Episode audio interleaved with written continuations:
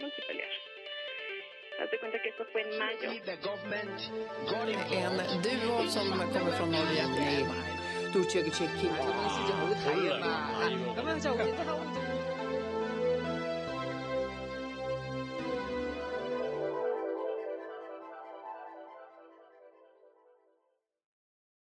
Тринадцатое мая 2021 года. Украинские власти заподозрили в госизмене кума диктатора Путина Виктора Медведчука. Почему возникло это дело? Генпрокуратура Украины и СБУ предъявили подозрения в государственной измене депутату украинского парламента, пророссийскому политику и куму диктатора Путина Виктору Медведчуку. Под подозрением также его соратник, депутат Тарас Казак. Депутаты подозреваются в государственной измене и покушении на разграбление национальных ресурсов в оккупированном Крыму. Им может грозить до 15 лет заключения. Казак, по данным СБУ, сейчас находится на территории России. Местонахождение Медведчука неизвестно, но на сайте вышло обращение от его имени, где утверждается, что политик в Украине. Почему это дело возникло именно сейчас? И в чем именно подозревается Медведчук. Во-первых, как говорит украинский политолог Владимир Фесенко, само развитие этой ситуации весьма закономерно и логично. Когда в феврале были введены санкции против Медведчука и Тараса Козака и против их жен, которые являлись собственниками различных ресурсов, особенно в России, было понятно, что нужны правовые действия. Кстати, об этом много писали. Были вопросы, а где обыски, где расследование, где подозрения. В конце концов, это появилось. И это на это понадобилось примерно три месяца, но это все произошло. Поэтому в данном этом случае сроки заранее известны, конечно, и связаны с темпами расследования и, может быть, некоторыми символическими моментами. Подозрение к Медведчуку – это все-таки политическое дело или это реальный криминал или уголовно-политическое дело? Конечно, здесь политика присутствует, но в каком контексте это вопросы э, национальной безопасности? В чем обвиняют Медведчука? В государственной измене, а также в присвоении национальных ресурсов Украины в оккупированном Крыму и содействии при участии российских оккупационных властей. И это, конечно, вызов национальной безопасности Украины. Я уже не говорю о других фактах. Накануне как раз в праздничные дни появилась запись разговора Медведчука с Пушилиным. Там формально нарушений закона нет, но очень многих людей возмутила тональность разговора, содержание. Фактически речь идет о неофициальных прямых контактах Медведчука не только с российским руководством, но и пророссийскими террористами на востоке Украины, которые ведут войну против украинцев убивают украинских военных. А тут такие дружеские разговоры и пожелания совместных побед и еще фраза «молодцы» в адрес боевиков-террористов, которые проводили свой парад. Понимаете, это эмоции, конечно, это моральная сторона, но сам факт таких связей говорит о том, что внутри Украины так называемая пятая колонна и Медведчук – ключевая фигура этой самой колонны – очень много людей в Украине, не только в социальных сетях, давно требовали разобраться с Медведчуком, поэтому думаю, что да, формально это, конечно, тоже политика, но это прежде всего вопрос национальной безопасности. Путинская попка Дмитрий Песков прокомментировал уголовное дело в отношении депутата Верховной Рады Украины Виктора Медведчука. Его слова приводит ТАСС. Мы хотели бы убедиться, что за этим делом не стоит какое-то расследование по политическим мотивам, какая-то компанейщина, которая связана исключительно с желанием избавиться от политических конкурентов, сказал представитель Кремля попка диктатора Путина, добавив, что подобное преследование было бы недопустимо с точки зрения современного государства, с точки зрения духа и, буд и буквы демократии, сказал фашист. Это вообще удивительно силы демократических государств, таких как Украина, они иногда, эта сила иногда кажется слабостью. Просто олигарх реально связанный с фашистской Россией, которая ведет много лет террористическую войну с Украиной. И вот только сейчас пытаются привлечь к ответственности и не знают, привлекут или нет. Это потрясающе. До сих пор не могу привыкнуть к сути, плоти и духу демократических государств. Медведчук – кум фашистского диктатора Владимира Путина. В 2004 году российский президент стал крестным отцом младшей дочери, дочери Медведчука Дарьи. В 2021 году Медведчук вошел в рейтинг богатейших украинцев по версии Forbes. Его состояние оценили в 620 миллионов долларов. Мусульманская террористическая группировка Хамас использовала российский противотанковый ракетный комплекс Корнет для обстрела израильского внедорожника. Группировка террористов Хамас использовала российский противотанковый ракетный комплекс Корнет для обстрела израильского внедорожника у поселения Натив Асара. Об этом сообщает The Jerusalem Post. В результате обстрела погиб один гражданин Израиля, еще двое получили серьезные ранения. По информации издания, террористы Хамас открыли огонь при попытке эвакуировать раненых.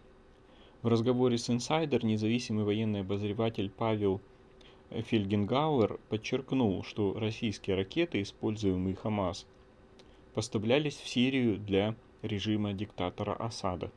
Комплексы Корнет-Э, экспортный вариант, поставлялись в Сирию еще до начала гражданской войны. Из Сирии эти комплексы переправили в сектор Газа. Как это произошло технически, сказать трудно вероятно, по туннелям из Египта. А эти ракеты использовала Хизбалла, известные случаи использования террористами Хамас. России предъявили претензии. Российские власти тогда это фактически признавали, заявив, что сирийцы поступили нехорошо, добавил эксперт. Сегодня, а ранее стало известно, что с понедельника по территории Израиля и сектора Газа выпустили более тысячи ракет и снарядов. В ответ армия обороны Израиля нанесла удары по 500 целям в секторе Газа и заявила об уничтожении членов группировки Хамас, складов с оружием и объектов инфраструктуры. Еще одна смешная новость из соседней тоталитарной страны Туркменистана. Из этих стран новости всегда очень смешные. Для Назарбаева в Туркменистане красили газоны и не выпускали из гостиниц гостей. Первый президент Казахстана Нурсултан Назарбаев впервые за долгое время выбрался из своего столичного офиса и съездил в командировку в Туркестан. Пресс-служба Назарбаева сообщала, что он ознакомился с работой по благоустройству парка первого президента. На деле же поездка политика прервала почти парализовала почти весь Туркестан. Местные жители жаловались, что их настоятельно просили не выглядывать из окон, а гости города рассказали, что их заперли в гостиницах и никуда не выпускали. В Туркестане были проблемы с интернетом, а на улицах во время визита Назарбаева дежурили сотни полицейских. Они досматривали буквально каждого прохожего – также несколько человек сообщили в соцсетях, как местные власти вели особую подготовку к визиту Назарбаева. На улицах наспех, наспех красили зеленой краской газоны и елки. Местные чиновники, правда, после появления в соцсетях видео заявили, что это было не краска, а на газоны наносили минеральное удобрение – на фотографиях, которые сделали местные СМИ во время визита делегации, видно, что на улицах немноголюдно. По рассказам туристов, после известия о приезде политика их просто загнали в номера и не выпускали из комнат. Таксисту пришлось нас высадить вдалеке от гостиницы. До нее мы шли пешком. По дороге нас часто проверяли, требовали показать содержимое сумок и чемоданов, рассказывает туристка, которой не повезло оказаться в Туркестане. Это надо быть очень оригинальным человеком, чтобы в Ближневосточную Северную Корею поехать в качестве туриста. Мишустин объяснил рост цен на продукты жадностью предпринимателей. Важно сказать еще об одной причине, почему растут цены, сказал он. Это жадность отдельных производителей и торговых сетей. И здесь хочу напомнить, у правительства достаточно инструментов, чтобы обуздать аппетиты тех, кто наживается на ажиотажном спросе во всех сферах. Удивительно, конечно, я не считаю, что вообще имя Мишустин или подобный мелкошвали, пусть они сейчас мультимиллиардеры, это имя, которое хоть раз должно быть произнесено и войти хоть каким-то образом в историю. Но не я их поставил на такие места, что приходится о них говорить новости и их цитировать. В этом виноват только русский народ. Так что, увы, теперь в России будут такие имена в истории. Хотя до этого у нее были в именах нацистско-коммунистические ублюдки, но теперь будут Мишустины. Это, по крайней мере, смешно, хоть и грустно. Рахимова пытали, а потом инсценировали спецоперацию. Адвокаты о том, как ФСБ убила политического беженца из Узбекистана. 11 мая в Крыму в оккупированном Крыму сотрудники ФСБ убили уроженца Узбекистана Наби Рахимова. Силовики и местные власти назвали это нейтрализацией члена международных террористических организаций. Правозащитные адвокаты в интервью Insider заявили, что, сил, что каратели пришли к Рахимову без объяснения причин. Вероятно, пытали его перед смертью, после чего инсценировали спецоперацию и завели на убитого уголовное дело о нападении на сотрудника правоохранительных органов. В 2014 году Россия выплатила Рахимову компенсацию по решению ЕСПЧ по факту жестокого обращения. Также ЕСПЧ потребовал от России не выдворять Рахимова из страны. После смерти Рахимова 12 мая суд постановил депортировать его вдову в Узбекистан, а ее детей 11 и 15 лет передать под опеку третьему лицу, либо сопроводить до границы. По словам соседей, в доме, а, в котором жил Наби Рахимов, рано утром 11 мая к дому приехали силовики, э, каратели и долгое время стояли. Не было ни взрывов, ни шума, все было спокойно. После этого оцепили место, и тогда соседи услышали какие-то хлопки. Больше к этому месту никого не пускали. Вскоре приехали машины Следственного комитета и салона ритуальных услуг, из чего мы сделали вывод, что в домовладении кто-то погиб. Тело Рахимова не выдают, оно находится в морге. Адвокат пишет заявление о том, чтобы его выдали. Единственное, что мы можем наблюдать, это картинки. Если вы сделаете раскадровку видео, которое выложила ФСБ, то там очень интересные события. Показана рука с оторванными пальцами и пистолет. Понятно, что если человек держит в руке пистолет, пальцы ему не отрывает. И в доме все перевернуто. Это было какое-то заметание следов. Сайдамед Гафаров сразу прибыл к месту обыска. Его не пустили в дом, сразу надели наручники, наручники посадили в машину и непонятно в каком статусе увезли в Следственный комитет. Судя по времени, его увезли для того, чтобы вынести постановление об обыске в другом его доме, где он проживает, по другому адресу. А к тому моменту супруга Гафарова уже успела уведомить меня о том, что сейчас к ней приедут с обыском. Так как она была дома одна с малолетним ребенком, она очень сильно переживали. Мы подъехали, подъехал еще адвокат, который разыскивал Гафарова для того, чтобы оказать ему юридическую помощь. И мы уже вдвоем с хозяйкой ожидали приезда карателей.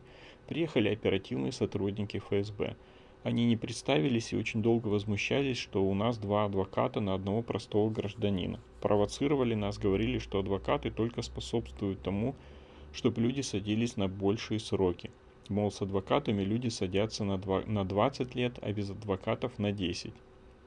Высказывалась версия о том, что Рахимов подорвал себя. Вы вообще знаете, кого они защищают? Это они понятым задавали такой вопрос. Кого мы защищаем, говорю. Тут он остановился. Вы что-то про Рахимова знаете? А что я должна про него знать? Он террорист, он организовал вооруженное нападение на президента Узбекистана. ну, дальше уже все понятно. Так русские фашистские каратели э, разбираются с оппозицией соседних тоталитарных стран. В Петербурге к студенту СПБГУ и координатору «Весны» в институт пришла полиция. В Петербурге к студенту СПБ, СПБГУ и координатору «Весны» Валентину Хорошенину во время перерыва между парами пришел полицейский, предложив пообщаться во внутреннем дворике. Об этом сам Хорошенин написал у себя в Твиттере. Сотрудник полиции спросил, планируют ли какие-либо организации проводить акции – во время чемпионата по футболу, а также о новых политических движениях. После отрицательных ответов на вопросы полицейский предложил Хорошенину готовиться к визиту Роспотребнадзора в бар «Фогель», соучредителем которого является Хорошенин. Великобритания выделит 22 миллиона фунтов на поддержку систем кибербезопасности уязвимых стран.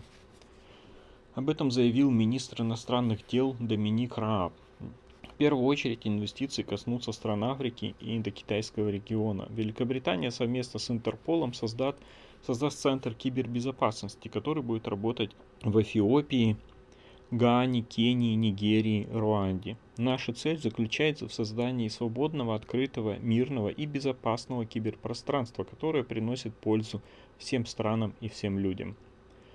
Министр указал на существование в мире авторитарных режимов, которые используют цифровые технологии для саботажа, контроля и цензуры. Среди таких стран он назвал Северную Корею, Иран, Россию и Китай.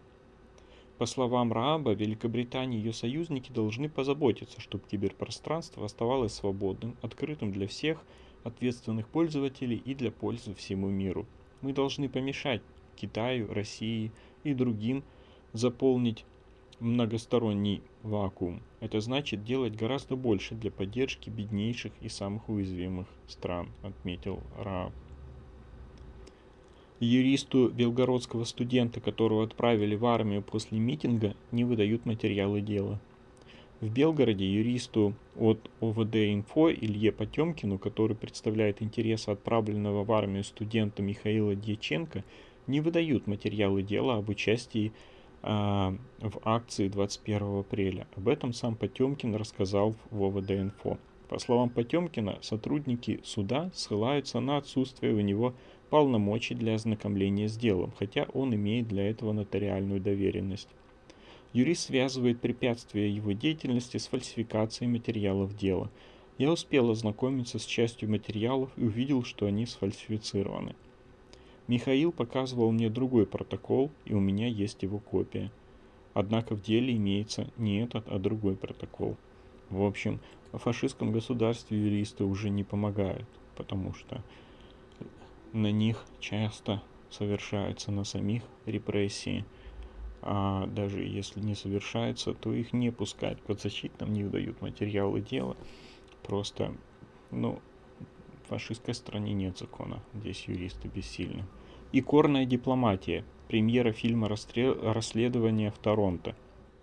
Каким образом авторитарным режимам бассейна Каспийского моря удается поддерживать свою репутацию как стран вполне демократических? Французский журналист-расследователь Биануа Бренже снял документальный фильм «Икорная дипломатия», в котором прослеживаются механизмы лоббирования и пиара, к которым прибегают власти Азербайджана и других стран региона – и усилия правозащитников, пытающихся порой с риском для жизни рассказать правду о жизни в тоталитарном обществе.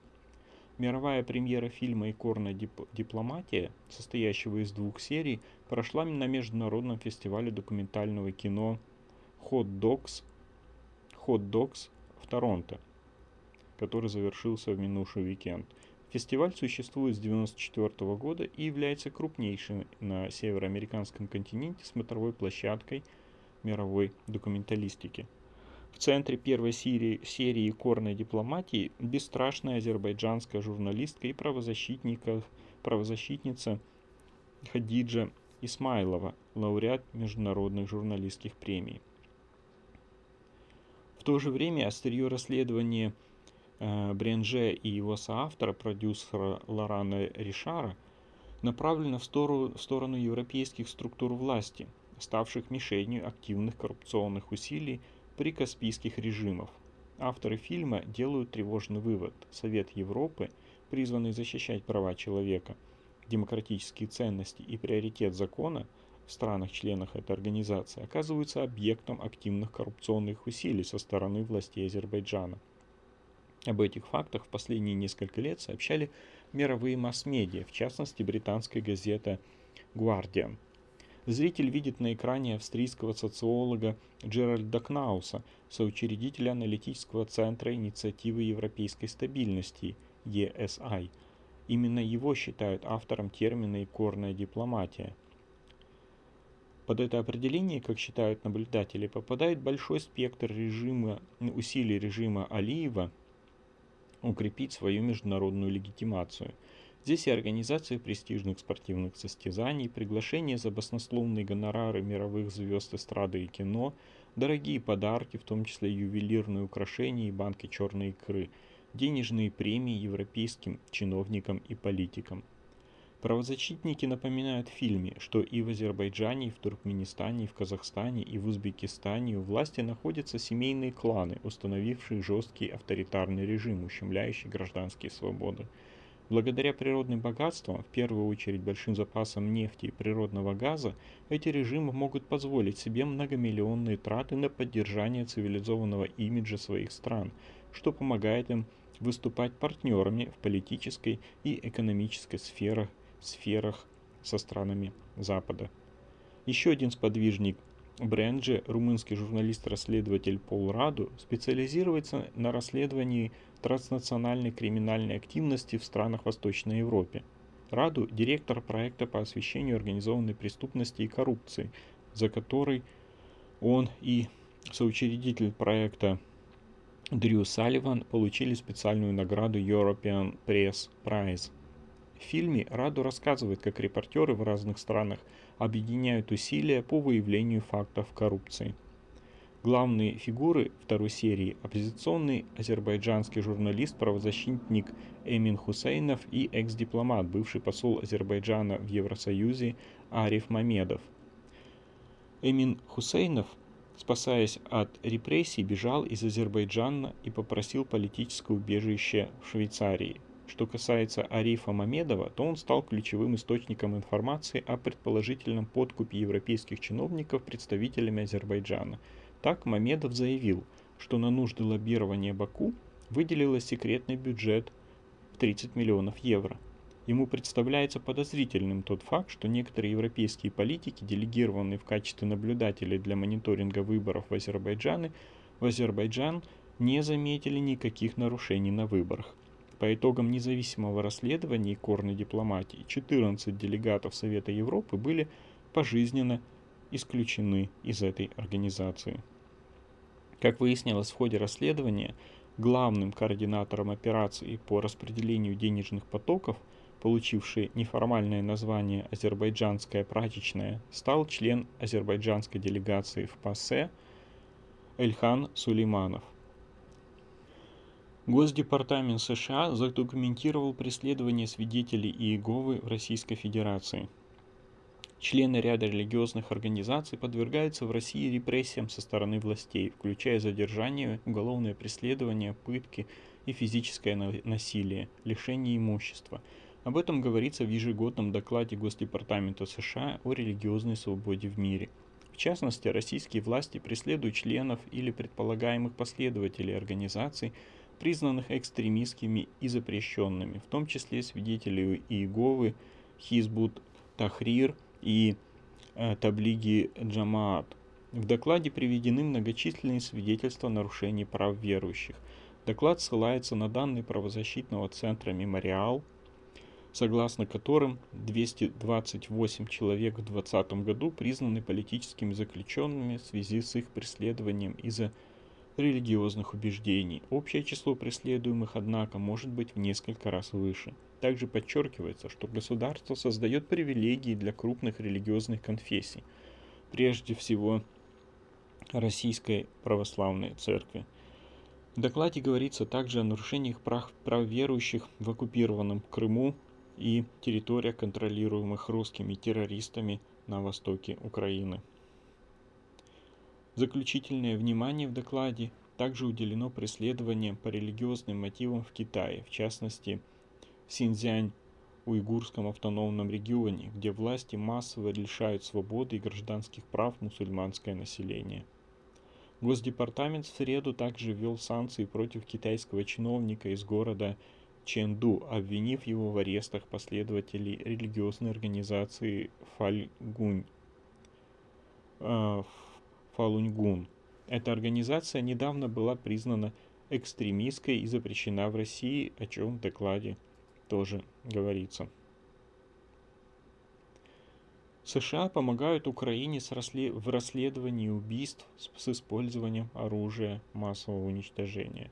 Соединенные Штаты недавно провели виртуальный тренинг с украинскими партнерами для того, чтобы помочь службам безопасности и правоохранительным органам Украины в расследовании убийства с использованием убийств с использованием оружия массового уничтожения. Госдепартамент США сообщил об этом в среду, добавив, что подобные тренинги американцы проводят и со своими европейскими союзниками. Недавние события, произошедшие в Европе, выявили реальную угрозу целенаправленных атак, санкционированных правительствами определенных стран с использованием оружия массового уничтожения, говорится в сообщении Госдепартамента. Осуществление таких атак обострила необходимость того, чтобы у европейских союзников имелась возможность эффективного реагирования, для чего требуется наличие сильных связей между техническими экспертами, правоохранительными органами и органами национальной безопасности. В рамках тренинга, проведенного в Украине, представители американских правоохранительных органов и медицинские эксперты – предоставили украинским партнерам информацию, необходимую для выявления симптомов, указывающих на использование оружия массового уничтожения, а также способы, позволяющие безопасно реагировать на подобные инциденты. Американские эксперты также поделились с украинскими коллегами лучшими практиками и опытом, позволяющими увеличивать уровень готовности к атакам подобного рода. Как говорится в сообщении Госдепартамента, развитие такого партнерства позволит заранее выявлять и смягчать последствия атак с использованием оружия массового уничтожения, спонсируемых другими государствами. Соединенные Штаты все так же готовы работать со своими союзниками и партнерами для противодействия российскому злонамеренному влиянию, в том числе с использованием оружия массового уничтожения в качестве инструмента убийства, добавили в Госдепартаменте. Блумберг. Европейский Союз встревожен стремлением Российской Федерации интегрировать территории оккупированного, оккупированного Донбасса. Россия стремится де-факто интегрировать часть территории Восточной Украины, говорится во внутреннем документе Евросоюза, распространенном между странами-членами ЕС.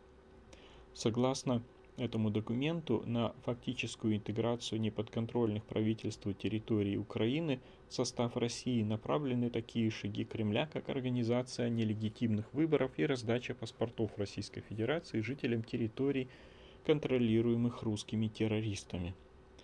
В документе ЕС указывает агентство, указывает агентство, перечисляются те возможные меры, благодаря которым – Украина может повысить свою устойчивость против российской агрессии. В частности, европейские страны могли бы поддержать Украину в противодействии гибридным угрозам, в том числе киберугрозам и дезинформации, помочь вакцинации особо уязвимых групп населения и укреплении укра... украинской энергобезопасности. Также предлагается совершенствовать действия, необходимые для того, чтобы не признавать паспорта Российской Федерации, выданные жителям оккупированного Крыма и контролируемых террористами территорий в Донбассе. Наконец, европейцам предлагается изучить вопрос о возможном участии Украины в некоторых проектах ЕС в области безопасности. Среди представителей стран-членов ЕС не было единства при обсуждении этого документа, отмечает Bloomberg. Критики указывали, что в нем недостаточно внимания уделено реформам, которые необходимо провести Киеву, в частности по борьбе с коррупцией. Кроме того, сотрудничество в области безопасности требует более тщательных консультаций. Ранее 11 мая Служба безопасности Украины сообщила, что у границ Украины и в оккупированном Крыму по-прежнему остается около 100 тысяч военных Российской Федерации. По данным Службы безопасности Украины, у границ Украины сосредоточены танки, самолеты, боевые корабли, вертолеты, батальонные тактические группы и группы ракетных войск и артиллерии. Система коррумпирована настолько, что выдает оружие тем, кому можно доверить только ложку. Эксперты о проблемах оборота оружия в России. Вообще не знал, что такое существует, разве что незаконный. В России вообще запрещено иметь хоть какую-то личную силу хоть кому-то из обычных граждан. Молодой человек, устроивший стрельбу в школе в Казани, получил оружие на законных основаниях, сообщили в Росгвардии. Психиатр, выдавший э, Геляеву, который объявил себя богом, справку на получение оружия, заявила, что не нашла у него отклонений. Президент Путин уже поручил срочно проработать положение об ужесточении правил оборота оружия, которого и так не существует. Это очень странно. В России существуют самые жесткие правила выдачи оружия, но дело не э, в достаточной жесткости этих правил, э, говорит Геннадий Гудков, полковник запасов ФСБ, бывший депутат Госдумы, Госдумы, а в их несоблюдении. К сожалению, часть, часть системы МВД коррумпирована – и под выдачу оружия иногда попадают лица, которым вообще нельзя ничего доверять, кроме ложки. При этом у нас разрешается владеть только гладкоствольным длинноствольным оружием. Нарезного оружия у населения очень мало, а краткоствольного совсем нет, только наградное. 6-7 тысяч единиц по всей стране. По большому счету оружия-то у нас в стране нет, если сравнивать с США. В России на руках порядка 5,5 миллионов единиц, и это в основном охотничье ружье. А в США 300 миллионов, и это автоматическое оружие высокой боевой мощности, пистолеты высокого класса и прочее. У нас нет оружия, которое легко пронести, которое имеет большую убойную силу и скорострельность. В Болгарии можно свободно получить разрешение на пистолет, и там на улицах не стреляют. Грабежей и изнасилований с использованием огнестрельного оружия единицы в год. Такая ситуация почти во всех странах Европы. Большое количество оружия на руках Чехии, Словакии, Германии, но оно не стреляет, потому что там другие нравы и другие порядки. Дело в том, что в России вся система правоохран... правоохраны не работает. Она заточена на защиту власти от народа. Гигантские ресурсы бросаются в бой с блогерами, журналистами, политическими активистами, а ключевой и приоритетной задачей всех органов и систем является борьба с, инок... с инакомыслием и критикой власти – Туда брошены самые основные силы, брошены все технические средства, направлено внимание всех следственных органов. Борьба с преступностью осуществляется в России по остаточному принципу. Еще один момент – тотальный непрофессионализм и коррупция всей системы. Она гниет. Она становится неэффективной, падает качество агентурной и оперативной работы, разыскных навыков – не работает система профилактики преступлений. Из должностных лиц российского, российского государства никому все это не нужно. Они погрязли в коррупции и сокрытии своих деяний от народа. Поэтому полтора миллиона силовиков в России – это огромная армия, крайне неэффективная в борьбе с преступностью и содержащаяся только для одной задачи – при необходимости защитить власть силой оружия. Требования диктатора Путина ужесточить правила выдачи оружия гражданам не будут работать. Сейчас власть точно создаст гигантские проблемы сотням тысяч российских охотников. Граждане будут страдать от этого, а преступников это не коснется. Они найдут способ дать взятку или просто перейдут на нелегальное ношение. Глава Министерства иностранных дел Великобритании обвинил Россию в укрывательстве преступников. Министр иностранных дел Великобритании Доминик Рааб обвинил Россию в укрывательстве преступников. Об этом говорится в тезисах предстоящего выступления Рааба в Национальном центре кибербезопасности. Давайте внесем ясность, когда в таких государствах, как Россия, есть преступники, действующие с их территории, они обязаны преследовать их, а не укрывать цитирует издание министра. При этом Рааб не уточнил, о каких именно преступниках идет речь. Ранее дипломат предлагал разработать механизм для реагирования и противодействия российской пропаганде и дезинформации. Кроме того, Рааб заявлял, что Великобритания считает российскую службу внешней разведки причастной к кибератаке на американскую компанию SolarWinds. После этого Национальный центр кибербезопасности Великобритании опубликовал рекомендации для организаций по защите систем от кибератак хакеров из России. Госдума на заседании 11 мая, Российская Госдума, проголосовала за расторжение соглашения об избежании двойного налогообложения с Нидерландами. Оно позволяло успешно выводить прибыль из России, уплачивая налог по эффективной ставке 2-3%. Раньше сообщалось, что российская сторона провела несколько раундов переговоров с Минфином Королевства Нидерландов. Москва добивалась таких же договоренностей по налогообложению, какие были уже достигнуты с Кипром, Люксембургом и Мальтой. Сделать этого не удалось. Из пояснительной записки об отмене соглашения с Нидерландами, к примеру, можно узнать, что российские компании выплатили через Нидерланды за 17-19 годы дивидендов и процентов на сумму более 1,2 триллиона рублей, из которых на налоги ушло только 32,5 миллиарда рублей. Как пояснил в беседе с инсайдер управляющий партнер московского офиса коллегии адвокатов Pen and Paper Антон Именнов, в первую очередь разрыв соглашения может коснуться крупнейших российских компаний, которые привлекают значительные иностранные инвестиции, работающие в том числе в России, но выплачивают дивиденды за границей. В Нидерландах, как напоминает специалист, зарегистрированы крупные компании с госучастием, например, Газпром International, Связной, X5 Retail Group, управляющая продуктовыми торговыми сетями «Пятерочка», «Перекресток», «Карусель», «Чижик», «Яндекс», «Вымпелком», представлены на рынке торговой маркой «Билайн». В Амстердаме, к примеру, еще в 2013 году открылся офис компании South Stream Transport BV, которая реализует проект Южного потока. В свою очередь на территории Российской Федерации работают 400 нидерландских компаний. После денонсации соглашения ставки на налоги по дивидендам у бизнеса вырастут до 15% по выплаченным дивидендам и еще больше до 20% с роялти и доходов российских real estate компаний. Кроме того, как отмечает эксперт, им могут начать начислять корпоративный налог и в Нидерландах. Более того, контролирующие органы обеих стран смогут доначислить налоги за прошлые годы, пока соглашение работало под предлогом того, что бизнес выбрал Нидерланды, чтобы сэкономить деньги.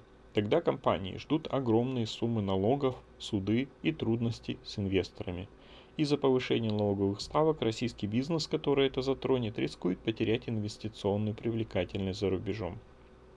Скорее всего, Нидерланды перестанут раскрывать налоговую информацию российскому Минфину и попадут в черный список, чтобы уберечь свою юрисдикцию от оттока капиталов.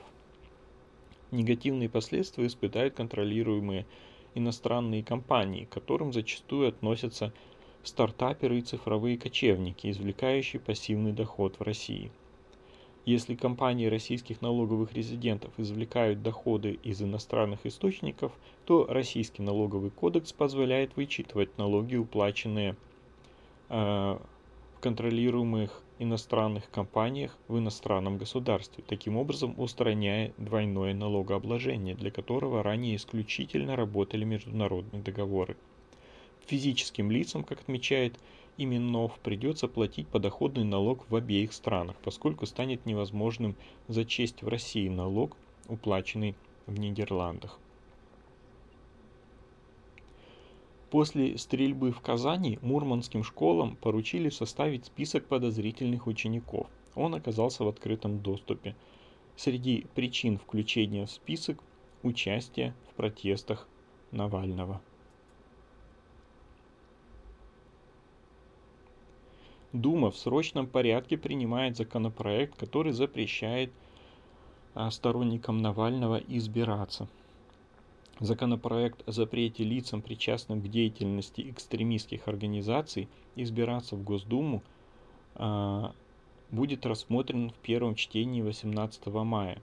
Соавтор документа единорос Виталий Пискарев заявил, что спешка связана с желанием парламентариев успеть до выборов в сентябре этого года. В Хабаровске на известного уличного художника завели дело об оправдании терроризма. В Хабаровске задержан известный уличный художник Максим Смольников, Хадат, который часто высказывался на остросоциальные и политические темы. Против него возбуждено уголовное дело об оправдании терроризма из-за поста в соцсети «Контакт» ВКонтакте от 2018 года, сообщает МБХ Медиа со ссылкой на адвоката Константина Бубона. Он подозреваемый по делу об оправдании терроризма. Дело завели из-за поста 2018 года о гибели Михаила Жлобицкого в Архангельском ФСБ. У Смольникова прошел обыск, он задержан и находится в ИВС, уточнил адвокат. В своих уличных рисунках художник высказывается на злободневные темы. В частности, он выражал свое мнение о поправках в Конституцию Российской Федерации, выделяя главное – обнуление сроков диктатора Путина. Он делал стрит-арты на социальные темы, старался поднять важные и болезненные проблемы, причем не конкретно хабаровские, а общечеловеческие. Даже у меня рядом с домом есть его работа на тему свободы политзаключенным. Создал эти граффити он пять лет назад, и они до сих пор актуальны. Пост двухгодичной давности никто читать не будет. Возможно, дело в другом, например, социальной позиции художника. В октябре 2018 года 17-летний студент Михаил Жлобицкий устроил самоподрыв в здании Архангельского управления ФСБ. Юноша погиб, пострадали еще три человека. Следственный комитет возбудил дело о теракте. Из-за высказываний репостов и комментариев – про это, каратели по всей стране начали возбуждать уголовные дела об оправдании терроризма. Так, псковскую журналистку Светлану Прокопьеву, рассуждавшую о мотивах подростков на радио, оштрафовали на полмиллиона рублей. Карельской анархистки назначили 350 тысяч рублей штрафа, а 53-летнего Амича и многодетного отца из Поморья оштрафовали на такую же сумму.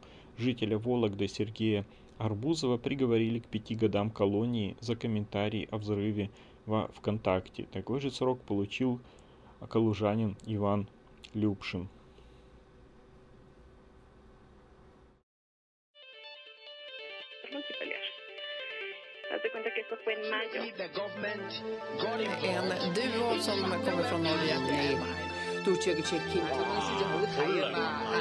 En